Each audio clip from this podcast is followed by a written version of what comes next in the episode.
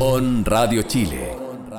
Las opiniones vertidas en este programa son de exclusiva responsabilidad de quienes las emiten y no representan necesariamente el pensamiento de On Radio Chile.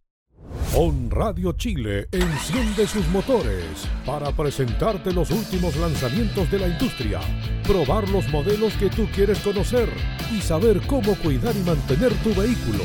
Aquí comienza Mundo Automotor con Juan Moreno.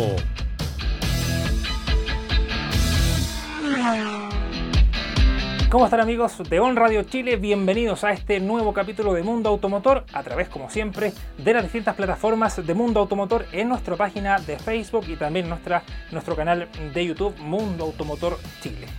Estamos saliendo a esta hora totalmente en vivo por onradiochile.cl, la señal oficial de nuestra emisora en donde estamos eh, viendo este capítulo de Mundo Automotor como cada día lunes.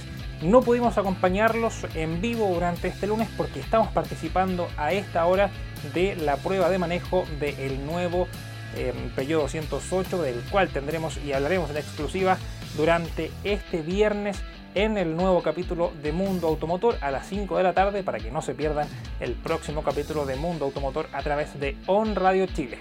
Como siempre, los dejamos invitados a que participen con nosotros, que comenten qué les parece lo que estamos hablando en este capítulo de Mundo Automotor. Vamos a recordar dos grandes momentos de eh, la última temporada de Mundo Automotor.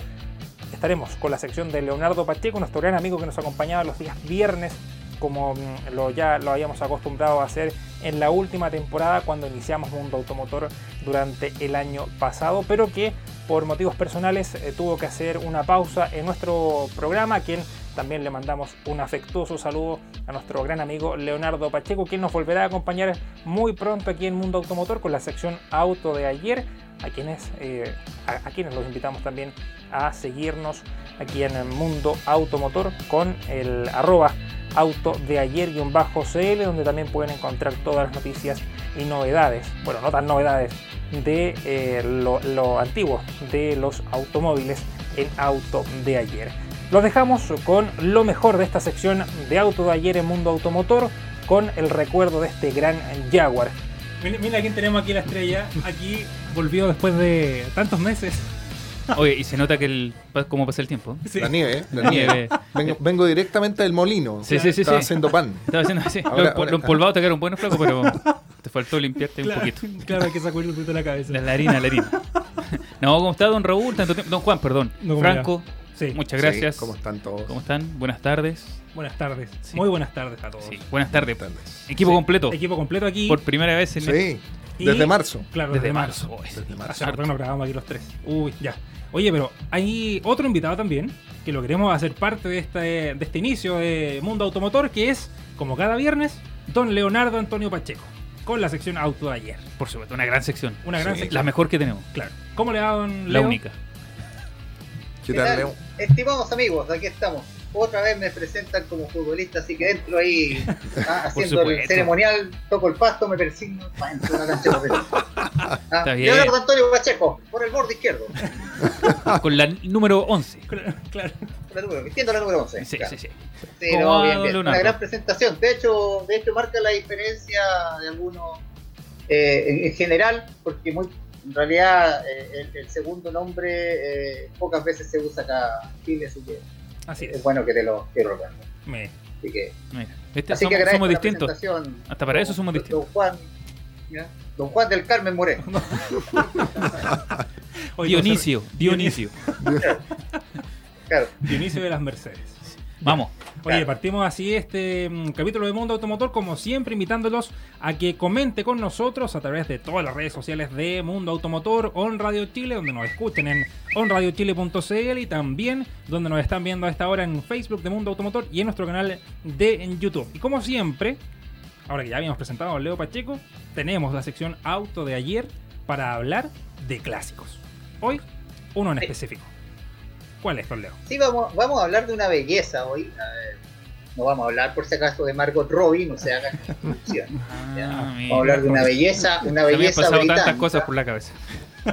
Sí, a mí también, varias, varias Varios bellezas. nombres. Varios nombres. Sí, sí, de todas maneras. Mira, eh, les quiero hablar del Jaguar E-Type, que es uno de los, de los autos más, más lindos que hay. Y no porque lo haya dicho Ferrari, que, que por ahí también investigué que eso es más un mito que una realidad, que Enzo Ferrari dijo que era el auto más lindo que había visto. Pero dejemos en que sí, digamos que sí, que fue así, entonces Es que- nos quedamos tranquilos. Es que parte de los mitos, porque- es- la belleza de los mitos es eso, que no siempre Claro. lo puedes corroborar. Esa es Claro. parte de la belleza. Claro, no lo corroboramos, tampoco lo, Lo no negamos. vamos a desmentir ni Sí, nada, simplemente eh, digamos que así fue y es muy probable que así haya sido, porque es cosa de ver este, este hermoso ejemplar británico, este, este, este maravilloso auto que tiene una arquitectura súper especial. Tiene una proa eh, extensa, ¿no? una cola, una saga corta, uno va conduciendo casi en el tren trasero, no es como lo que te ofrecía Triumph, el Sambien o MG, sino que iba ahí un poquitito más hacia, hacia adelante, entonces igual te daba un poquito de sensación fina a la hora de manejar, no era como tan rudimentario, no era como ir sentado en el eje trasero, que eso es un poquito incómodo en el sentido del tacto. Hay pilotos muy, muy de piel que les encanta eso por una conducción, digamos, más, más física, pero también recordemos que la escuela británica también tenía que ofrecer modelos así como el DB5 de Aston Martin, que eran modelos un poquitito más refinados, hechos para los CIR, para los nobles, no para la gente que tenía un gusto mucho más sofisticado. Oye, A pero- ver, vamos contando la historia. Sí, pero, eh, Dale nomás. dale nomás, si necesitan. No, no, ¿Ah? da- dale nomás, dale, dale con la pregunta. Mira, Jaguar, como todos sabemos, una gran marca eh, británica, una de las sobrevivientes. En una época hubo 250 marcas en Inglaterra y resulta que ahora quedan cuatro y que tampoco son tan británicas. Como sabemos, han pasado a distintas manos, a distintos grupos, a la India, a China. Pero claro, Inglaterra tenía muchas marcas. Entonces Jaguar es una de esas sobrevivientes más bien puras de la, de, de la vieja escuela británica. Mira, la génesis de este E-Type comenzó en las 24 horas de Le Mans en el año 55. Eh, hubo tres, tres, tres años en los que se, se trabajó en un proyecto que se llamaba el D-Type, que era un auto de competición, netamente de competición, que después fue a parar a las calles, porque sí, sí, sí hay gente que lo quería comprar y en esa época ustedes saben que las reglas para andar en la calle eran bien sueltas, no como ahora, yo no puedo andar con un, con un Fórmula 1 en la calle, en esa época la gente si tenía plata para comprar algo lo compraba y salía a la calle, punto. Entonces, ¿qué pasó? Que eh, este D-Type ganó las ediciones de tres años seguidos de las 24 horas de Le Mans del 55 en adelante, entonces ahí empezó a surgir la idea de que era necesario desarrollar un, auto eh, que, fuera un, una especie de descendiente, un, retoño de este V-Type y que fuera más maniobrable, deportivo también. Entonces tenía que además estar muy bien vestido. El V-Type es una autocarrera con un alerón tipo, con una aleta tipo tiburón atrás, entonces un auto bien especial, muy cómodo para la calle y de repente eh, dijeron ¿qué hacemos para crear un auto como este, con este mismo pedigrí, pero que sea más manejable? Entonces, en vez de contratar a un diseñador de autos, que era como lo que todo el mundo hacía, que era Pininfarina, que Bertone, que Yuyaro, lo que hicieron fue contratar a un aerodinamista, un señor que era experto obviamente en la ciencia, aún en desarrollo de la ciencia aerodinámica, y contrataron a un señor llamado Malcolm Sayer, que que era experto en este tema de flujos de aire, de líneas y todo. Entonces, ¿qué pasó? El resultado era, fue una carrocería muy rupturista, eh, que era, eh, como yo lo dije hace tiempo en una nota que escribí, en una ciencia exacta. El tipo diseñó un auto que estaba hecho en base a cálculos matemáticos aerodinámicos. Wow. Pero dio la casualidad que esta carrocería eh, era tan hermosa que, que, casi fue sin quererlo. O sea, al final el tipo dijo, listo, ahí está mi estudio, así tiene que ser este auto.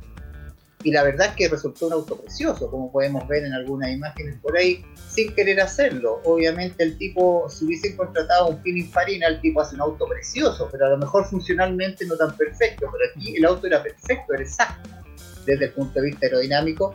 Entonces, y además hermoso. Entonces se consiguieron dos cosas dos pájaros de un tiro. Entonces, ahí, ¿qué pasó? Que empezaron a trabajar en este proyecto que primero se llamaba E1A en el 57 y que era un biplaza, como te digo, muy aerodinámico, precioso. Y después de esto, en el Salón de Ginebra, en marzo de 1961, se presentó el famoso E-Type, la primera generación, que en realidad, más que la primera generación, fue el E-Type original. Después de este vino la generación 1 y 3. O sea, digamos que era como la generación 0. ¿ah? Era el primer E-Type, el original, del 61. Ahí se presentó este auto. La verdad que no pasó inadvertido, todo el mundo lo quería, toda la gente que fue a ese salón quedaron de verdad en llamas con este diseño precioso. Y, y la verdad es que era un, un diseño muy audaz. Por ejemplo, eh, transmitía un mensaje muy diferente al del resto de los autos británicos. Era, era como un punto aparte. Se fija, era como, no era sencillo, era un auto complejo. Era un auto eh, con mucho carácter, con una personalidad absolutamente alejada del resto. Era grande además, porque los, el Ford británico era más bien cortito, este era una nave, era, era grandote. Entonces, ¿qué pasó? Que además de la belleza cautivó a todo el mundo. Entonces, en julio de ese mismo año empezaron a vender el Italia, comercialmente ya en su versión de calle. Y este Itai fue súper exitoso, eh, se vendió entre el 61 y el 64, la primera, la generación cero, por decir así, y venía equipado con un motor eh, Vialvero, 3.8 litros, que entregaba 265 caballos. Ustedes saben lo que es Vialvero, ¿verdad? No. No. No, ¿O por lo no? menos acá no. ¿Ah? Por lo menos acá no. No, no, no. Vialvero es un motor con dos árboles de leva. Ya. Ah, Eso se llama de Vialvero. Vialvero. Eh, un término un poquito italiano, pero que se usa cuando hablemos de auto antiguo. Vamos a, vamos a a- a resucitar muchos términos mecánicos antiguos, porque claro, así se referían a este motor. ¿Te fijas? Ujú. Ah, es como decía, tres, dos líneas de carburador, esas cosas ya no, ya no se habla de Ya eso. pero ya no, sí, sí. claro, la temática que estamos tratando. El motor es un Vialvero de 3.8 litros eh, de 265 caballos. Y de esta generación, que insisto, se mantuvo entre el 61 y el 64, que es la generación inicial, que es la generación 0, se vendieron 15.490 unidades. Más bien se produjeron 15.490 unidades. Oye, pero La está, historia continúa. Sí, dime. Del, por ejemplo, del diseño podemos, podemos rescatar por lo que tú habías dicho como la, eh, la comparación con el, con, la, con el primer prototipo que fue el que estaba preparado para la competición. Fue muy poco lo que cambió realmente respecto a lo que se vendió en el, el- en el vehículo comercial, si lo podemos llamar así.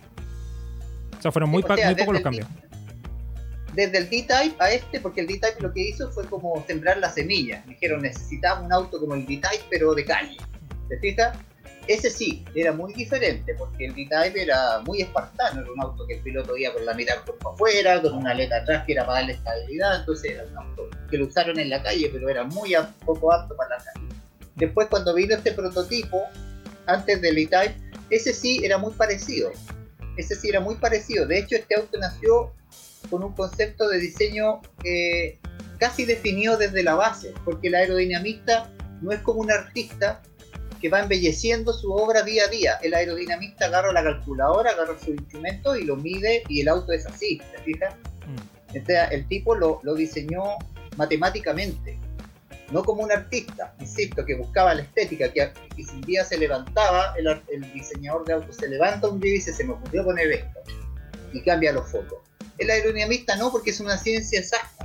¿Se fija? Entonces el tipo lo diseñó en base a un, a un concepto aerodinámico que a él le parecía eficiente. Y Sí. por eso el prototipo es muy parecido a lo que se hizo en la calle. Tienen que pensar que los científicos fijas? hacen sus cálculos y cuando les da el resultado que obtienen, lo dejan ahí. Entonces, Claro, exacto. no, no Claro, lo movió más. Insisto, no es como un artista. Sí, sí, sí. No es como un artista. Porque de hecho lo hemos conversado en otros capítulos cuando hablamos de, por ejemplo, cuando estábamos hablando del Skoda, el que era, que se supone que Volkswagen había copiado el, del modelo. Eh, por la forma, casi todos los diseños son similares. Los de Claro. los modelos, porque se veían como ya, así tiene que ir el aire. Y bueno, la, la perfección claramente la hizo por, por, por la- por hacer el cálculo de que esto iba de tal forma y que al final que terminó quedando con un auto parecido a los que se vendían, pero que claramente eh, era 100% funcional y que tenía todo en su, en su correcto metraje, si lo podemos llamar así. Claro, y es lo mismo que pasó con el 911. El 911 nació con un diseño hecho en base a la función.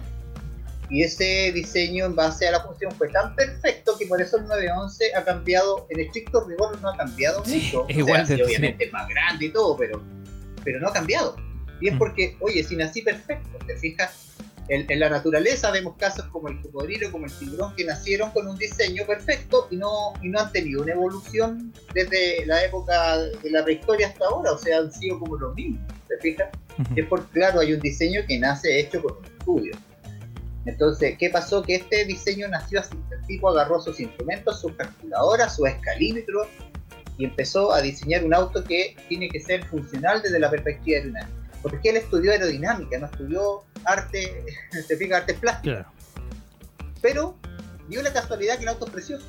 Entonces, la verdad que se- sin querer hacerlo se creó un- una belleza, como dije al principio de la, de la transmisión. Se creó un auto que es una belleza, pero además es muy funcional. Leo, Entonces, bueno, sí, sí, diga. un, un- un aspecto que me llamó la atención, claro, tú hablas muy bien, es un auto muy bello, pero también es un auto muy innovador. Eh, tengo entendido que eh, empleaba cuatro frenos de disco, eh, lo que representaba una, una alta tecnología, digamos, de, de- Sí, de- de de hecho, frenado mira, que no, no era la- muy común para la época. O sea, para nada, porque claro, cuando un aerodinamista me entrega un diseño, yo como ingeniero mecánico tengo que, eh, equiparlo también con algo innovador, es decir, que saco con que sea tan aerodinámico, tan perfecto y sea capaz de andar a 230 kilómetros por hora. Si resulta que necesito doblar, frenar, necesito desarrollar. ¿Y qué pasó? Ese desarrollo de competición es el que se usó en el E-Type. El E-Type venía con muchos componentes innovadores en su, en su, en su mecánica que fueron traspasados a este modelo porque este modelo estaba hecho para tener un performance más importante. Entonces no servía mucho, la verdad de las cosas, un, eh, ¿cómo se llama? Unos frenos de tambor. no servía mucho. ¿te fijas? Entonces, pero vamos a ver un poco los tecnicismos porque me gustaría ir recorriendo la- las generaciones que vienen para, para irles contando un poquito más la historia de este E-Type. Eh, y ahí vamos a hablar de los frenos. Mira, el- bueno, apareció la serie 1, como les decía, el, el modelo original es como el serie 0. Entonces apareció la serie 1 en 1964 y se mantuvo hasta el 68. ¿Ya? Así es. ¿Sí? ¿Me escuchan por ahí? Sí, Ah, escuchamos, se sí, sí, la- estamos, no, la señal. no. Claro, entonces el Serie 1 apareció del 64 al 68. ¿Cuál es la gracia de este? Eh, que en él se ofrecían muchas mejoras. Por ejemplo, lo que acaba de decir don Raúl, eh, que yo ahora lo respeto mucho más, ahora que tiene su pelo cano, de respeto, digamos. Hay que respetar a la gente de su Eh, edad. Sí, de hecho, eh, don Raúl Farías, eh, aparecen lo- los frenos más eficientes, aparecen los frenos de discos con una ventilación interna. El instrumental ganó precisión, porque claro, necesitaba saber en forma cierta el giro del motor, la temperatura, la presión de aceite y la velocidad también, para poder proteger esa mecánica tan, tan fina, no tan, tan llevada al límite. Tenía una caja de velocidades con mayor absorción de par. El par, mira, más que la potencia es el torque lo que puede fundir una caja. Y este motor, que desafortunadamente aquí, aquí no tengo el dato preciso para serle sincero, pero era un motor que pegaba un- una patada porque a mí me ha tocado manejar mi Type acá en Chile y la verdad es que cuando tú lo sacas en primera es una patada que te aforra, o sea, de verdad que un, porque tiene tracción trasera. De hecho, lo que Yo está, sentí el pum, es es súper fuerte el, el golpe de torque, entonces la transmisión, como tiene cardán desde el motor hacia el eje trasero, era muy fácil romper la caja y el diferencial. de, de Por hecho, eso se mejoró la transmisión. de hecho, estaba leyendo aquí unos datitos del E-Type y que eh, ofrecía un motor 6 cilindros en línea de 3.8 litros con árbol de levas, dice, culatas de aluminio y tres carburadores eh, con Stronger. 200 265 caballos de fuerza. Sí. ¿Por, qué, Eh, por qué se adelanta la información? Ah, no, porque como ustedes decían, no No, no, no me dejen contando la historia. Sie- siempre, siempre lo hace Leo. No, porque el, como el gran problema que tenemos con Juan. Siempre no, Claro. no, no Yo, yo más lo que me enmero haciendo apuntes Sí. de ahí va a ir por etapas, ¿no? Y el sale. No, y el Bueno, auto, siempre le decimos lo mismo. Lo descontinuaron. Le, le ¿Ah? decimos, eh, Juan, primero el motor, después eh, vamos por la Claro. parte visual, después seguridad y bueno, pa- pasa lo que acaba de pasar. Claro. Dale las Sí. gracias, Juan. No, Nosotros no. calladitos Sí. y respetando tu... Claro, ustedes, ustedes calladitos Bueno, como les decía, se mejoró el instrumento, la, la caja de velocidades, obviamente el cardán, obviamente el diferencial, y el sistema eléctrico también se, se rediseñó, porque la verdad es que la primera generación era, no sé si ustedes vieron el episodio del auto británico en Gear, que al final termina con el E-Type que no parte. Eh, era muy normal. El, E-Type tenía fallas recurrentes. Era, también eran las dos mejores semanas de tu vida, digamos, cuando te compras uno Sí. hasta que empezaban a fallar. Entonces se mejoró el sistema eléctrico. Eh, bueno, en esta serie 1 venía equipado con un motor 4.2 litros que no hizo gran diferencia. ¿Te fijas? Pasó de 3,8 litros, que es el motor que comentaba Juan, de 265 caballos, pasó un motor de 400, de, perdón, de 4,2 litros. Se ganó de 3.8 a 4,2 en esta primera generación, pero no hubo diferencia porque la oferta de caballos se mantuvo idéntica. ¿Te fijas? 265. O sea, tenías un motor con mayor cilindrada, pero que te daba la misma potencia. Pero ahí fue el trabajo, pero fue, fue, fue, por un trabajo más mecánico nomás, porque en realidad sí, se mantiene... Sí. Sí. lo que pasa es que necesitaban un motor, también un motorcito más pesadito para este auto, para darle un poquito más de, un poquito más de aplomo, pero en realidad también para, para poder mejorar un poquito más la eficiencia térmica del motor y todo. No se buscaba, bueno, ahí no se buscaba más caballos, en realidad lo que se quería era poder llenar de mejor forma el vano frontal y que este motor además no, fuera tan al límite. Si tú le das un poquito más de cilindrada, también lo que hace es relajar un poquito el motor para que no, para que no fuera tan al límite el pobre, ¿te fijas? Eh, así que bueno, se mantuvo la potencia en el Serie 1 y por eso hay mucha, mucha similitud en el Serie 1, en el Serie 0 y el Serie 1, que es la serie original y la primera generación oficial que aparece, eh, digamos, seriado porque eh, tenían la misma potencia, no así el mismo motor, pero sí venía con muchas mejoras internas y no externas. Después empezaron las, los cambios externos, que más que mejoras fueron cambios que lo vamos a comentar también por si acaso me quería adelantar. bueno, de esta serie 1 se produjeron 17.320 unidades. Y ahora vamos a pasar al serie 2. Serie 2 apareció el 66 y fue presentada como una como una versión intermedia y, también se agregó el, formato 2 más 2, ¿ya? Que una sigla que se señala que tiene un habitáculo homologado para cuatro ocupantes, por lo tanto tenía mayor distancia entre ejes, esa distancia entre ejes creció 23 centímetros, nada menos, un, gran, eh, un, gran incremento de distancia entre ejes para poder meterle dos butaquitas atrás, ¿te fijas? Y, y en la unidad de dos asientos solo estaba disponible el techo que se llamaba Fixed Head, que era el techo pegado, no era cabriolet, porque el Jaguar E-Type desde un principio se presentó como coupé y como cabriolet. En esta versión se dejó el 2, el 2 más 2 solamente se dejó como Fixed Head, que es el techo duro como el que vemos en la foto, ¿ya? No se presentó un convertible 4 así, se presentó solamente así, con techo duro. Ya. Bueno, y después vino la serie 2, que ya no era la intermedia. La serie 2, eh, digamos, dándole continuidad a, la idea original del Italia. Esta serie 2 se presentó en 61 y estuvo vigente hasta el 71. Algunos detalles estéticos cambiaron de un modo cuestionable. Aquí donde empezaron, aquí donde los puristas dicen, no, el, el, el más lindo de todos es la primera generación. Después de eso la cuestión se empezó a chatear, que Enzo Ferrari encontró bonito el primero, no el último. Y eso es muy normal en los puristas porque sí, de cierta manera tienen razón que el diseño sumó cosas que eh, le quitaron un poco de elegancia, no de belleza, de elegancia. Les voy a contar lo que fue. Por ejemplo, las nuevas normas de seguridad vigentes en los principales mercados donde participaba el Jaguar, que era Estados Unidos uno de ellos, no le dejó más remedio que eliminar el carenado de los faros. Los faros, si ustedes se fijan en la primera generación, y es una forma de reconocer la generación, los faros venían con una cubierta de plexiglas. ¿Ya? Los faros estaban hundidos, pero venían con una cubierta transparente. Esa cubierta se eliminó por un tema de normas de seguridad en Estados Unidos, porque consideraban que al atropellar a alguien, eso podía quebrarse y convertirse en un cuchillo, ¿no? Que, podía ir al, al, peatón. Entonces, al final que decidieron eliminarlo. ¿Se fija?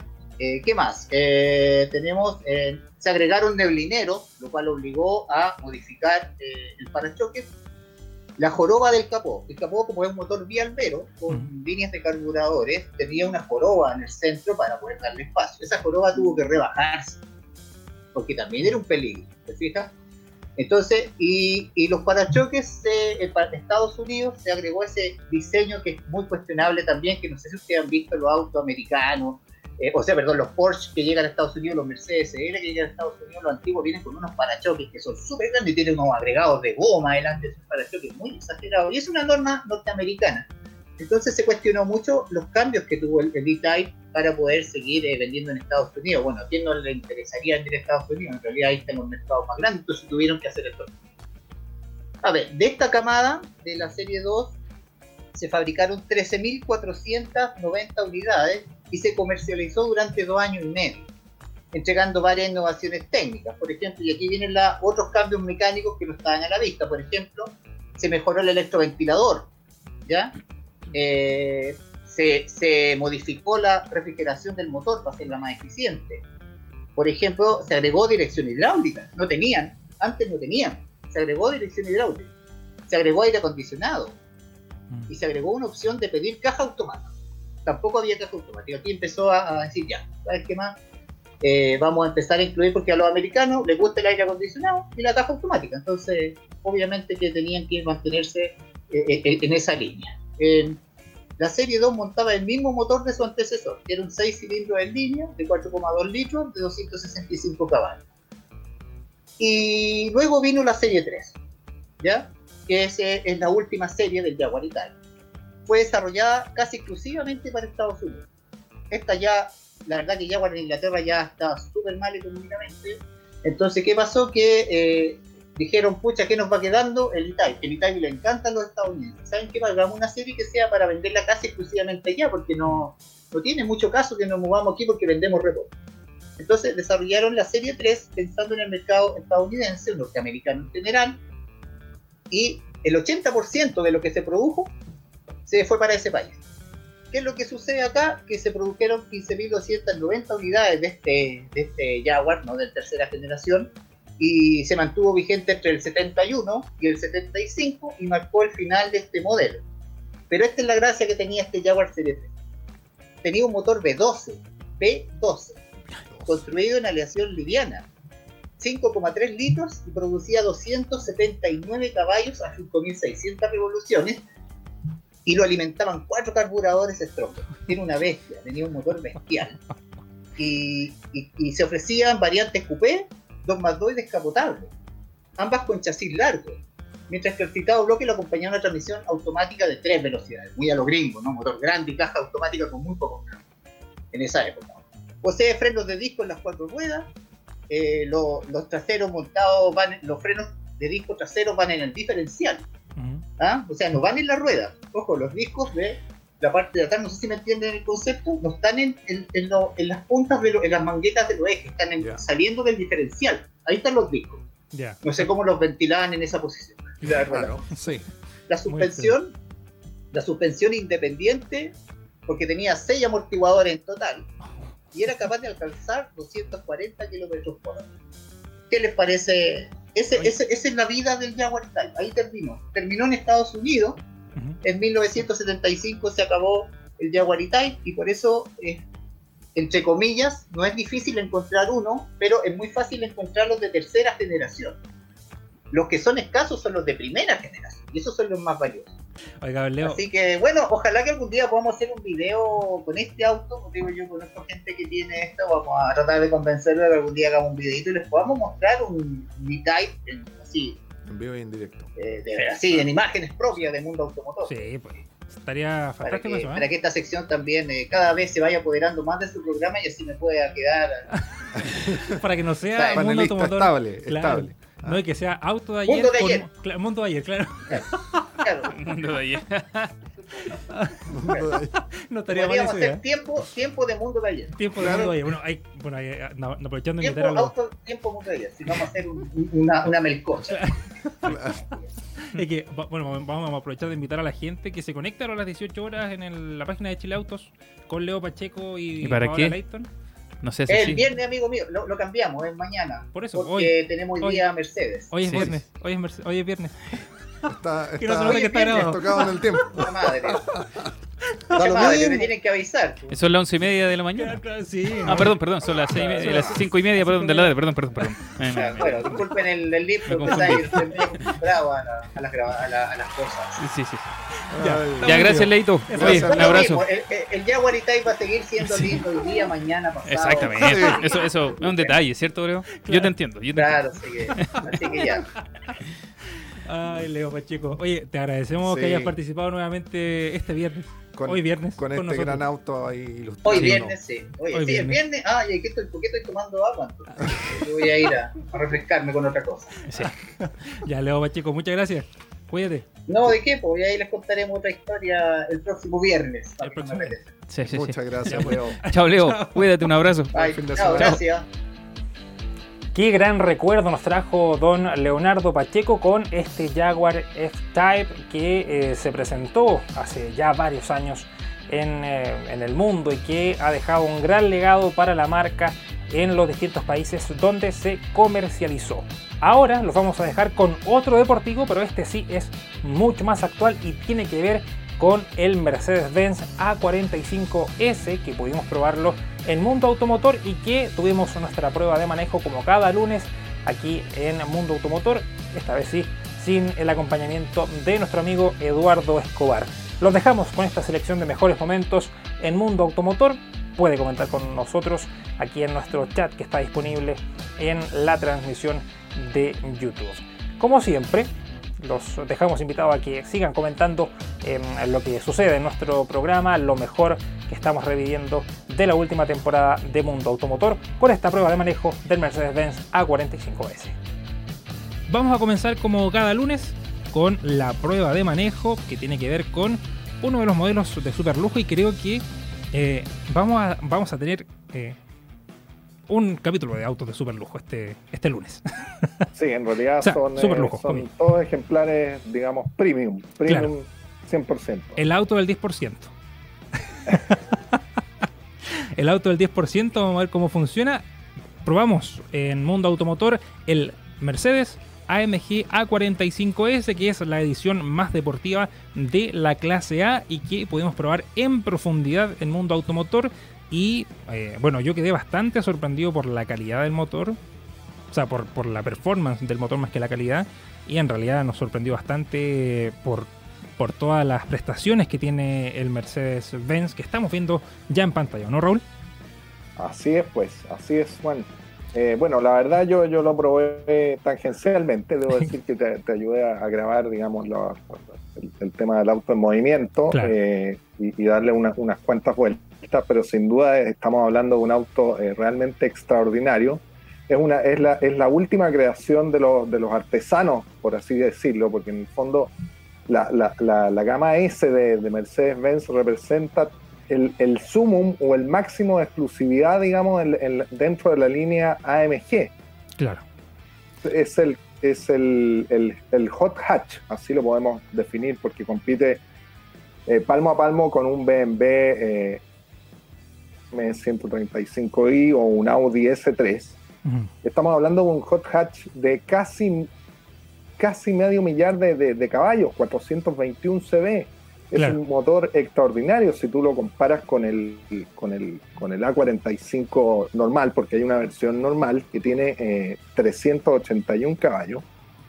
Eh, este, eh, este- tú perfectamente podrías pensar, uy, aquí de, de qué motor estamos hablando, o, nuestros, o quienes nos oyen. Estamos hablando de un motor un V8, un V6, nada que ver, es el motor considerado el motor de cuatro cilindros más potente del mundo, es un 2 litros turbo con, eh, con esa increíble cifra de, de- potencia. Oye, pero lo que más me, me, me impactó es eh, la capacidad que tenía el auto para poder salir a velocidades pero exorbitantes. De hecho, eh, pudimos probar, los dos probamos cuando fuimos a devolver el auto, de hecho, el Sí. modo race. Así, Claramente respetando Sí, todas las leyes del, Sí, no, del- del lógico, tránsito lógico. y la seguridad, pero siento que tiene mucho poder y se notaba bastante cuando uno pisaba el acelerador a fondo y el auto se iba pero derecho hacia, hacia el abismo casi porque era una sensación que te dejaba pegado en el asiento. Y esa es una de las pocas, es uno de los pocos modelos que te da esa sensación de que te deja en el, de que te deja muy pegado en el asiento y que uno va como muy firme. Y la estabilidad del auto, pero increíble. De hecho, debo decir que cuando lo fuimos a probar, nos fuimos a dar la vuelta hasta em, la cuesta Chacabuco, porque teníamos que ir a la cuesta de la dormida, pero Eduardo se equivocó y nos llevó al otro lado. Eh, un error de cálculo más o menos grande, pero eh, llegamos igual. Y en la recta que está hacia los Andes, y afortunadamente no venía ningún vehículo, nosotros probamos hasta cuánto daba el auto en la recta y alcanzamos 220. Y así, como si nada. El auto iba como, como que nos decía, ya, síganme acelerando por favor, que necesito más velocidad. Porque si uno lo andaba trayendo No, a, ses- a 60, 70, el auto era como que iba forzado, así como, no, que no puedo ir lento. Algo así.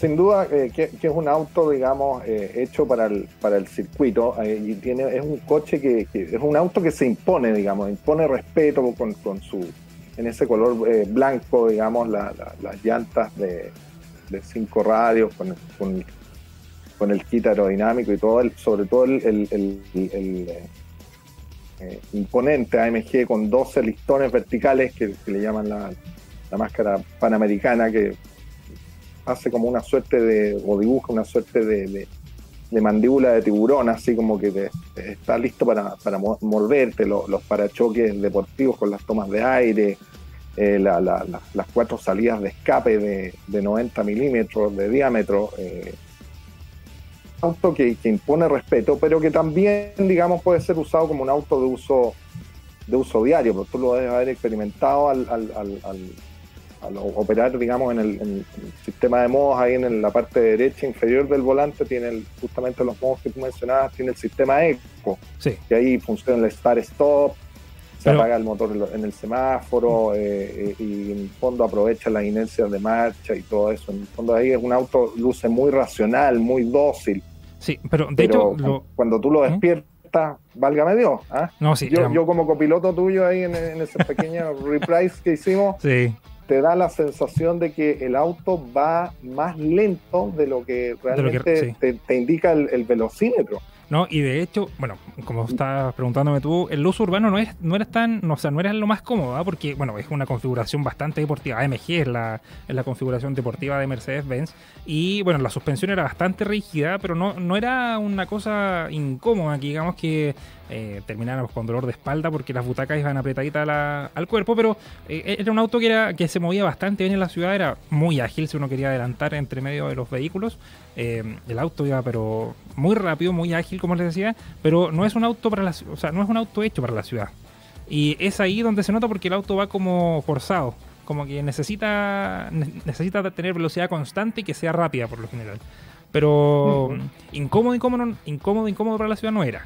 En, ciudad, en No. carretera se notaba, pero muy suave. De hecho, eh, los de- los- cuando la superficie estaba más o menos irregular, eh, el auto se afirmaba muy bien en el suelo, se mantenía como bien, bien pegado al piso y no era un, un- no era un problema el que eh, estuviera como medio irregular el piso porque el auto se mantenía siempre recto, siempre, siempre recto. Entonces tenía muy buenas prestaciones. Pero hablemos un poquito del diseño. Sí. Hablemos un poquito del diseño. Ya habías dicho el tema de las llantas negras que se veían muy bien. Y siento que esta parrilla AMG ya, o sea, la parrilla que tiene el auto ya representa AMG. Y eh, lo que también le daba el toque al diseño eran los calipers, que eran rojos, que estamos viendo ahora en las imágenes y que se veía bastante, bastante bien. Y bueno, digamos, no es mucha la diferencia que la que tiene con el A200 eh, tradicional, el, el que se vende como el vehículo de ciudad. Eh, son algunos detalles más bien estéticos que van en el parachoques, por ejemplo, que las entradas de aire y también el, el- el alerón que va en la parte superior, que es un poco más grande que el que incorpora o que el que trae el A200 en, en su versión normal. En el interior no, no es mucha la diferencia que tiene con el con el con el versión de, Con el- de ciudad. Digamos el clase A normal. Claro, clase A normal. Y bueno, eh, me encantó el diseño. Tenía un techo panorámico que le daba bastante amplitud porque si el, el auto era súper apretadito, es que lo vemos como en ese sentido. Eh, tenía un, un diseño como súper... eh, a ver, era un compacto. Yo- yo- ¿Ah? Yo creo que, que el, el- el- el- el habitáculo, digamos, a diferencia de la convencional, digamos, tiene una serie de detalles en, en color eh, rojo, lo- en el habitáculo que sub- subrayan el, cariz deportivo. Claro. Y ahí, y ahí se sintió la Volante diferencia. AMG Performance, en, en mapa, microfibra dinámica con costura, Mm.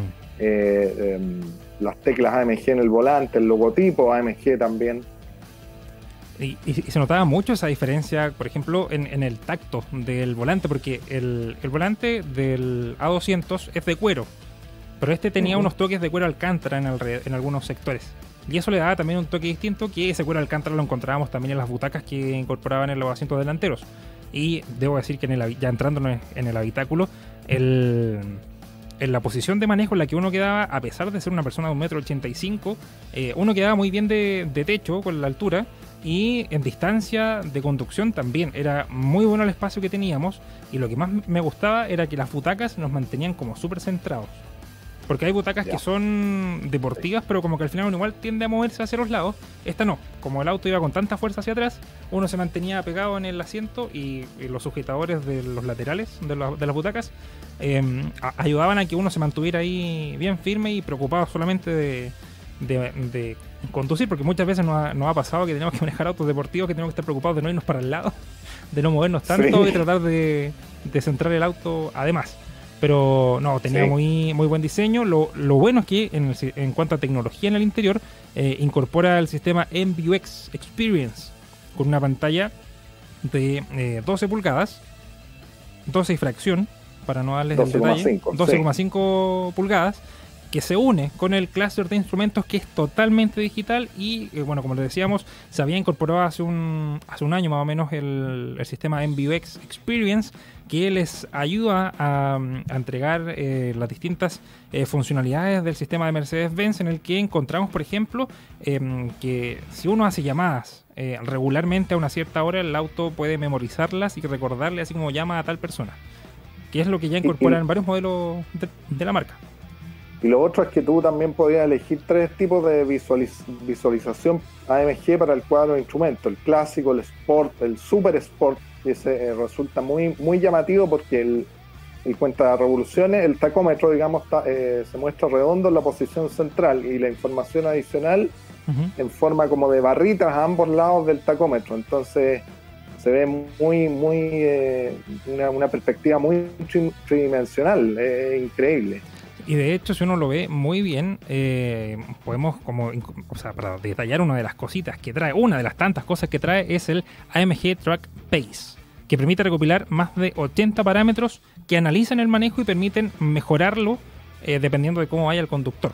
Eh, por ejemplo, el tiempo de la vuelta, cuando uno anda, por ejemplo, corriendo en pista con este auto, eh, el sector donde se frenó y también la aceleración lateral, longitudinal, movimientos del acelerador, freno, ángulo de dirección, entre muchas otras. Y esto ya le da, eh, por cierto, todo el detalle de deportivo eh, al, al AMG, o sea, perdón, al A45S. Y bueno, eh, incorpora 10 parlantes de 225 vatios. Y que, debo decirlo, se escuchaba, pero fantástico. Fantástico.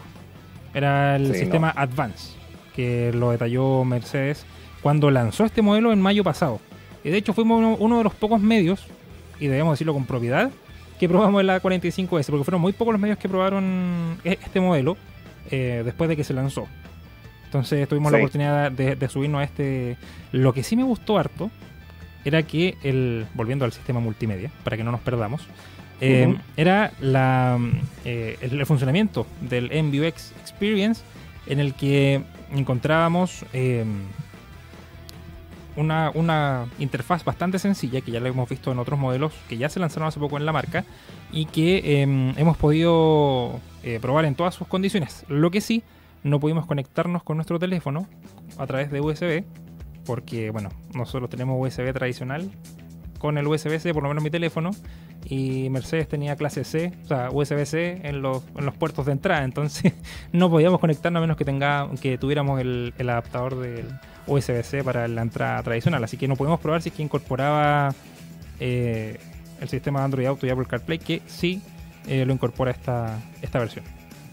Lo otro que, bueno, yo lo puedo probar, pero a un, a un nivel eh, niño, por así decirlo, es eh, ya, ya más relativo a la, a la conducción de, de Tatita, que yo le diga ese A45S. ¿Eh? De foto y de video, el equipo de freno, ah, que está a la altura de, de las circunstancias, es decir, el tacto era excelente, la, la- la- la contundencia del, del- del pedal.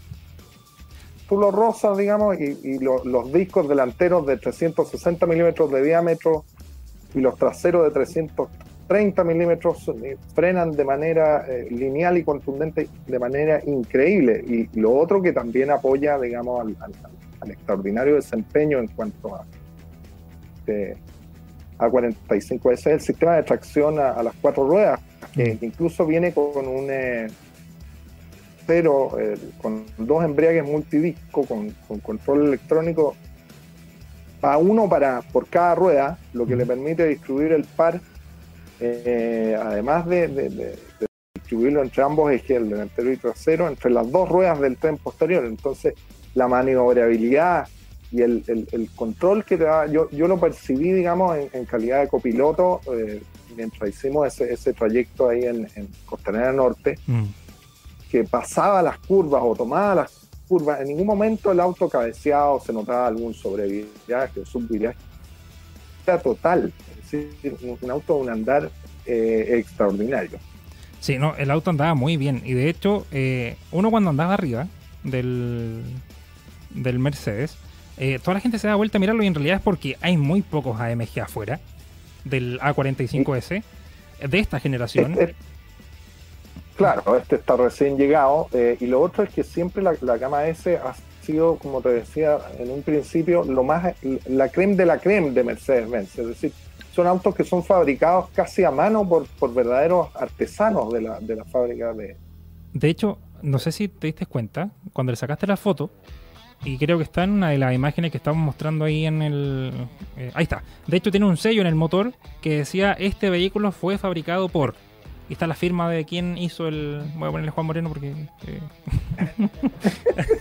bueno, te- tenía la firma del, de quién había hecho el auto. Entonces, eso ya le daba un toque distinto al, al conjunto, al, al auto, diciendo ya, esto fue, este auto fue de verdad hecho a mano.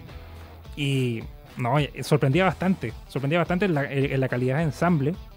Porque digámoslo, hay Mercedes, en las versiones de entrada por lo menos, que son igual que un auto tradicional, ¿no? O sea que no es mucha la diferencia en cuanto a calidad de materiales y, uno encuentra, si bien materiales premium, pero al- algunos ensambles más o menos regulé, que ya después de un tiempo empiezan a crujir.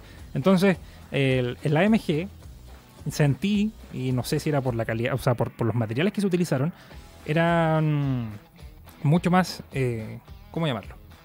De mejor calidad. No, esto- sí, eh, la, la calidad percibida, digamos, es ultra exclusiva.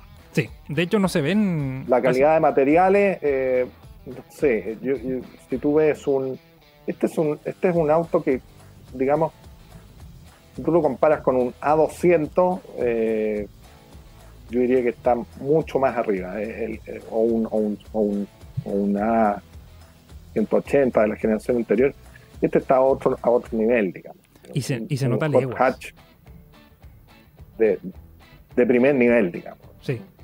No, y, La verdad, la, la ingeniería alemana, el esmero, la preocupación por los detalles. Es decir, fíjate, fijaste en el, en el cepillado de los, de los pedales de aluminio que venían Sí. con pequeños eh, eh, Detalles detalles, como- en goma también para que no te patinaran los zapatos. No, todo bien pensado. Es No, decir, y todo muy bien. Es, es un hot hatch para, para profesionales, digamos, para, para personas que. Yo, que Ujú. tú me conoces, Juan, a mí me intimida manejar un auto de eso. Es Sí. decir, hay que tener muñeca para manejar 421 caballos de fuerza.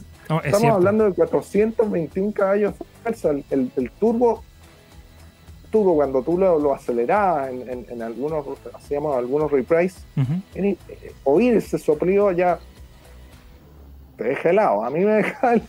No, es que es cierto, sí. Uno cuando lo veía, desde, por ejemplo, cuando hicimos la, la toma, las imágenes que están viendo en movimiento, tú ibas en el Verna, porque esa vez estábamos probando Verna junto Ah, con sí, el A45, sí, el entonces sí, era. Eduardo el que iba manejando ahí. Y cuando yo le decía a Eduardo, acelera un poco, era como... "Vrum", Y se sentía el rugir del motor y en la nada estaba al lado de nosotros. Entonces el, el- el poder que, que entregaba y también el sonido que tenía el motor eh, ya le daba un toque distinto que en realidad no lo vemos en todos los, los vehículos de- deportivos. Si bien vienen equipados algunos modelos de la competencia, por ejemplo en BMW, pero no es, no es lo mismo el tener eh, este, este motor con un sonido tan, tan rico. Y venían los tubos de escape, que era una salida doble, eran eh, tubos de escape en negro con el logo AMG, que estaban en, AMG, en la parte sí. posterior. Y sonaba muy bien. Y los neumáticos, digamos, las llantas de, de- de Aro 19 con esos tremendos neumáticos 245, 35, Aro 19 con, con un diseño de radios cruzados. En realidad, eh, eh, por todos lados, digamos, destila y sobre todo ese alerón superior ahí en la parte alta del, del, del- del portalón trasero, carácter deportivo y, y ultra exclusivo. ¿ah? Yo creo que vamos a ver muy poquito en las calles.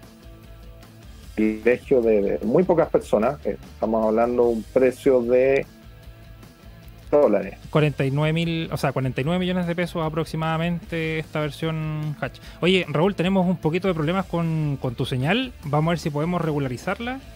Mientras, vamos a saludar a la gente que nos está viendo a esta hora en YouTube.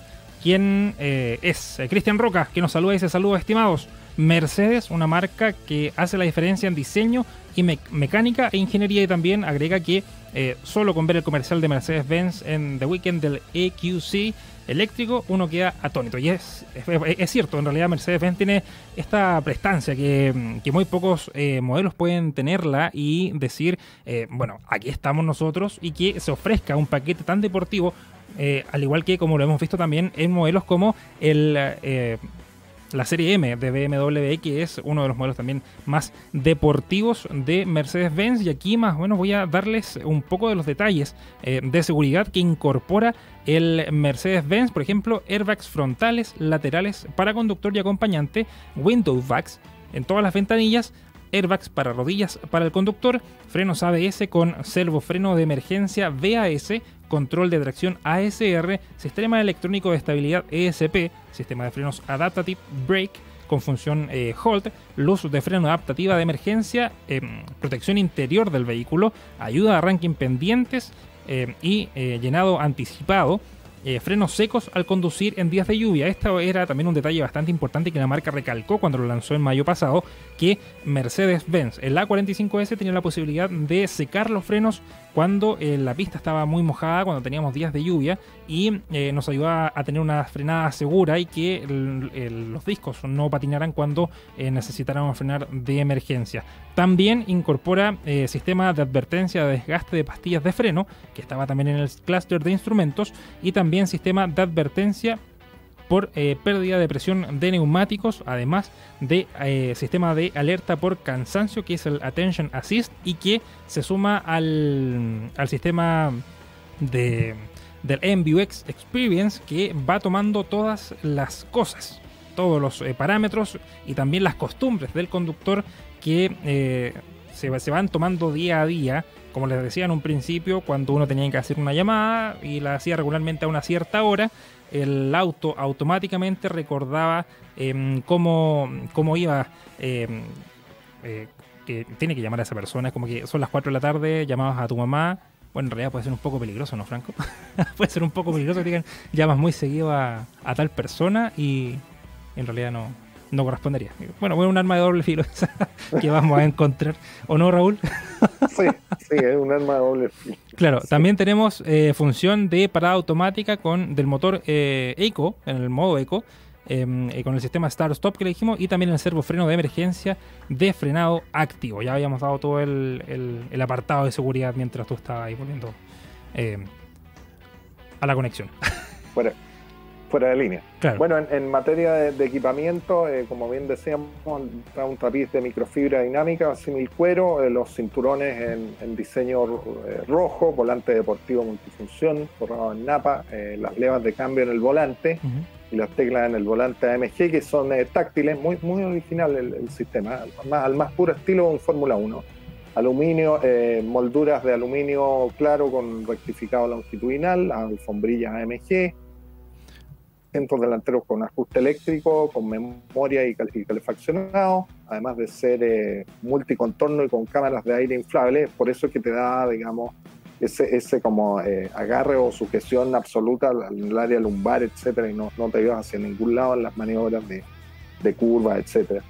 La- las pantallas que bien mencionamos, ambas de, de 10,25 pul- pulgadas, el, el sistema MUX, el sistema de sonido Advanced, con, con los 10 altavoces que bien mencionamos y, un- Ujú. y una potencia de 225 vatios, una verdadera sala de conciertos rodante, obviamente compatible con y auto y podía manejarse a través de un comando eh, con voz. Podía decirle, hola Mercedes, necesito tal o cual cosa.